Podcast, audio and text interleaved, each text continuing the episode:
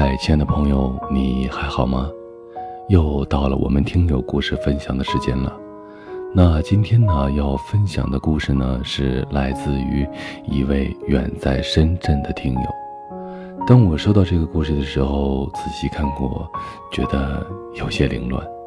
他跟我讲，他就要离开深圳了。当初自己不顾一切的来到了这个陌生的城市，憧憬着美好的未来。现在一切都想开了，也很疲惫了，就要离开这个城市了。他希望自己写的这些能被录出来，让城市另一端的一个人听到。于是我答应了他。我想每个人的故事都是独特的，或许其他人不会喜欢听你讲述，也并不能理解你的故事，但对于当事人自己来说的话。却是独一无二的，所以每一个故事都应该被尊重。二零一四年的五月份，我们相识在 QQ 上，有人加我，我就同意了。加上之后，我以为他是我认识的人，聊过几句之后，才知道我们并不认识，只知道是同一个高中的校友。经过一段时间的交流，我开始对他有好感。得知他在 A 市上班，我在 B 市上班，我们离得很远，平常也没有见过面。我想等到过年我们都回家的时候和他见一面。我平常性格有点内向，况且我还是一个女生，得矜持。他不先说和我见面，我也没有主动。再说，他一年没有回家了。就放假几天，也挺忙。我大年初三就回到 B 市上班了，他应该是初四就回 A 市上班了吧？我在回 B 市的路上，整整的哭了一路。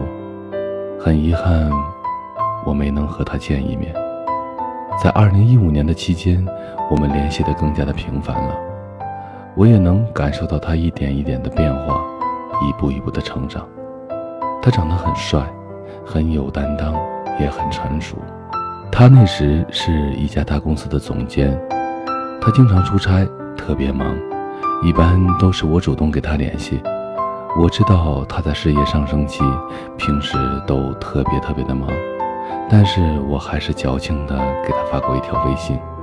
发微信人家不回就不要再发了，想你的人再忙也会回一下的。然后他回复我。再忙都会回。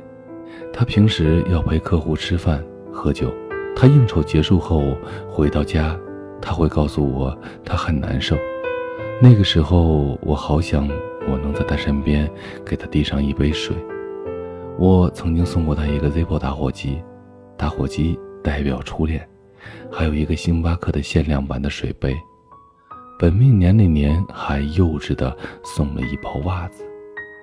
我只是一个小白领，虽然我不怎么优秀，但是我也是比上不足，比下有余。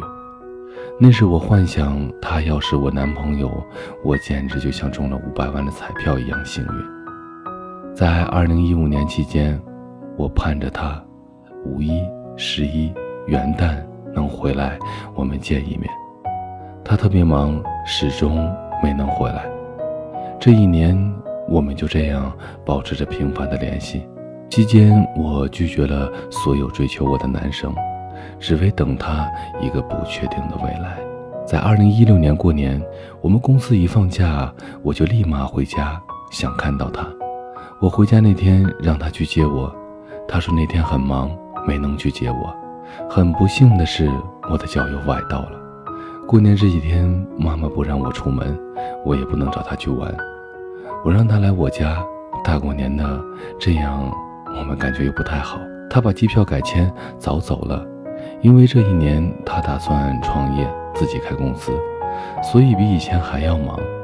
他告诉我，等不到我的脚好，他就该回到 A 市了，让我自己好好的注意身体，以后要照顾好自己。回去 B 市要我好好的工作，我的心，我哭了，哭的好久。好久，我真的好喜欢他，我不知道该怎么办。他走之后的十天，我也回到了 A 市，乖乖的去上班了。之后我们都联系着，他说我有时间可以去 B 市找他玩。我从小都是比较乖巧、有点内向的女生，B 市毕竟好远好远，还是自己勇气不够，一直拖啊拖。就在上个月，我辞职回了家，待了几天后，打算去他那里。就在八月一号的那天晚上，我们聊了好多之后，他说他有女朋友。他说他有女朋友这事儿，他从来都没有对别人说起过。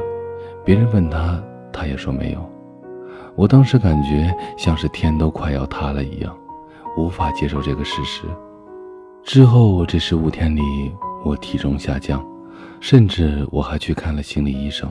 之后这几天一直在反问自己：一个远在外地、年轻有为、事业有成的 CEO，大龄单身男青年，身边会缺少女人吗？但是我现在还是喜欢着她。我知道我得不到她，但是我真的也放不下。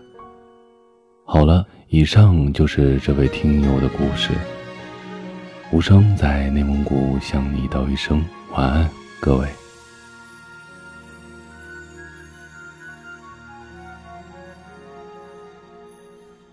这一刻突然觉得好熟悉，像昨天、今天同时在放映。我这句语气，原来好是我们爱过的证据，差一点骗了自己，骗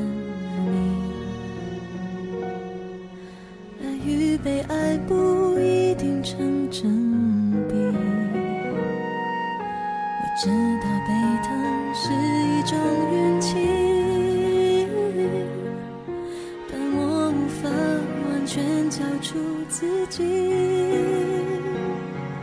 努力为你改变却变不了预留的伏线，以为在你身边那也算永远，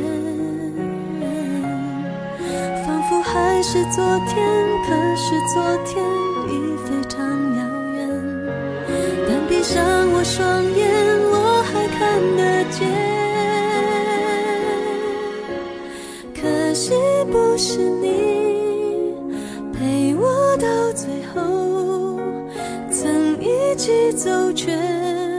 是那路口。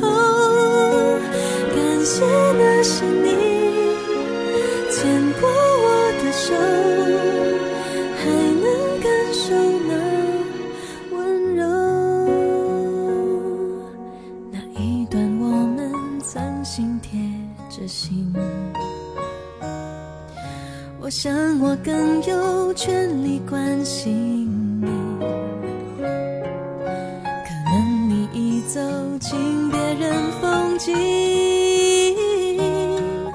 多希望也有星光的投影。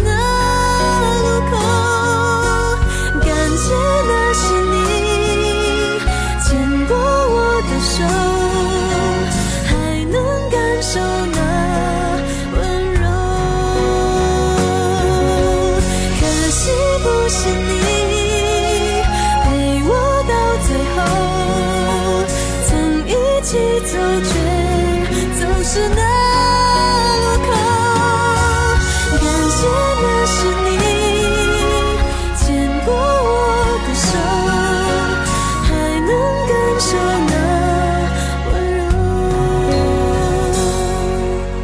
感谢那是你。